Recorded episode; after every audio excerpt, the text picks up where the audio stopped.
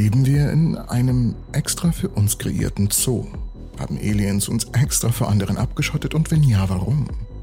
Angesichts der hohen Wahrscheinlichkeit, dass außerirdisches Leben existiert, wenn man bedenkt, wie groß der Weltraum ist und dass es immer wieder Planeten in bewohnbaren Zonen gefunden werden, warum hat sich da noch niemand gemeldet?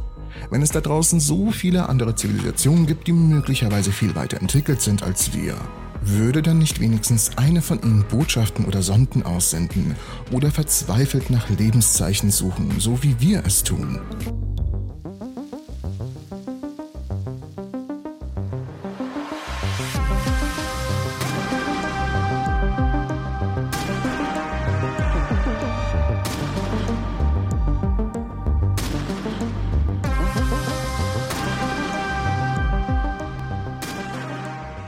Ich habe keine Antwort für euch. Doch Wissenschaftler und Forscher haben verschiedene Ansichten diesbezüglich. Sie reichen von optimistisch bis geradezu beängstigend.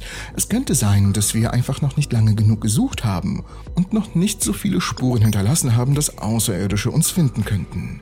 Es könnte auch sein, dass keine Außerirdischen jemals in der Lage sein werden, mit anderen Spezies in Kontakt zu treten, da sie sich selbst zerstören, lange bevor sie die dafür erforderliche Technologie erreichen. Und eine der optimistischeren Erklärungen ist die Zoo-Hypothese.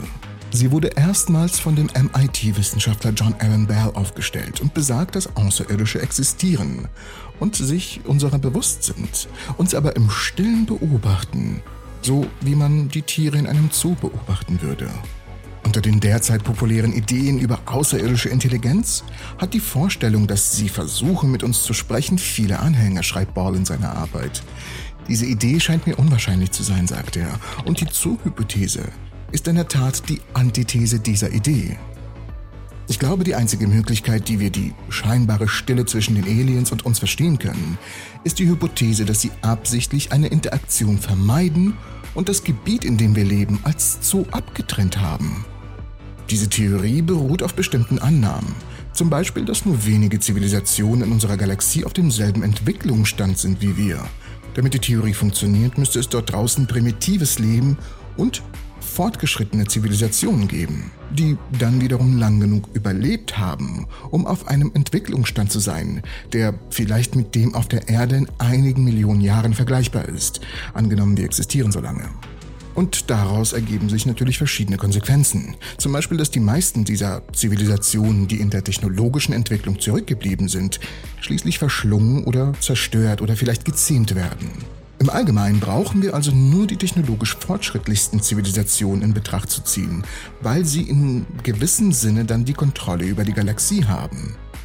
Ball weist darauf hin, dass wir selbst bei unserem eigenen technologischen Fortschritt Gebiete für die natürliche Entwicklung reservieren, von Naturschutzgebieten bis hin zu unkontaktierten Völkern, die wir absichtlich in Ruhe lassen. Der perfekte Zoo wäre einer, in dem die Tiere im Inneren nicht mit ihren Tierpflegern interagieren und sie nicht kennen. Nur so kann man vernünftige Forschung betreiben. Nach Abänderung der Theorie durch spätere Wissenschaftler und natürlich Science-Fiction-Autoren könnten Außerirdische unsere natürliche Evolution zulassen, ähnlich wie die oberste Direktive in Star Trek die Föderation daran hindert, in die natürliche Entwicklung außerirdischer Arten einzugreifen. Und ich weiß, dass es nur Science Fiction ist. Doch ich würde euch eine Frage stellen wollen. Was denkt ihr, wo wir die Idee mit dem Klapphandy her haben? Oder ein Handy im Allgemeinen?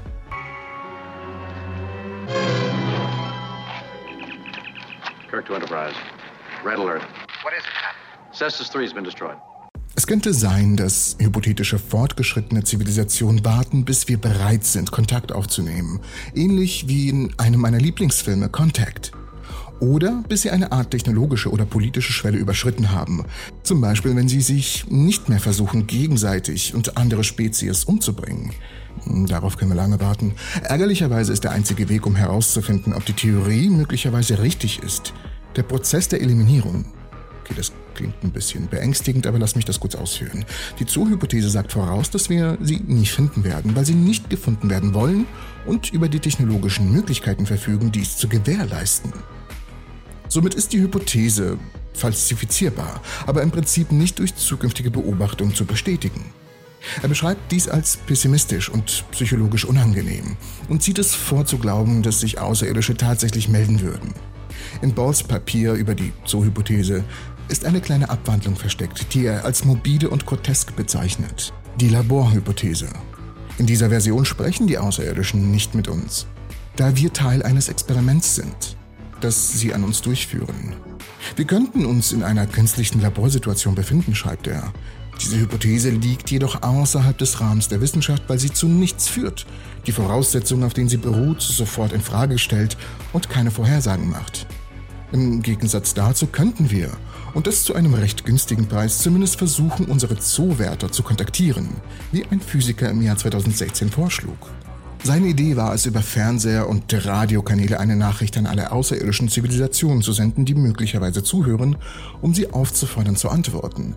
Ich meine, theoretisch tun wir das ja schon bereits, nur haben wir bisher keine richtige oder direkte Antwort gefordert. Und auch wenn der Wissenschaftler einräumt, dass es unwahrscheinlich ist, dass dies zu einer Antwort von außerirdischen Intelligenzen führt, ist die Möglichkeit, dass außerirdische Zivilisationen uns beobachten, nicht von der Hand zu weisen und sein Vorschlag steht im Einklang mit den aktuellen wissenschaftlichen Erkenntnissen. Außerdem ist das Aussenden einer Einladung technisch machbar, billig und recht sicher, und nur wenige würden die große Bedeutung der Kontaktaufnahme mit einer oder mehreren außerirdischen Intelligenzen bestreiten. Doch was denkt ihr drüber? Würde eine Kontaktaufnahme mit unseren möglichen Zuwärtern Sinn machen? Und wenn wir eine Antwort bekommen würden, was könnten uns die Aliens antworten? Dafür empfehle ich euch diese Episode hier. Da haben wir nämlich ein paar Theorien aufgezählt und es wurde eine recht coole, kleine und gruselige Episode.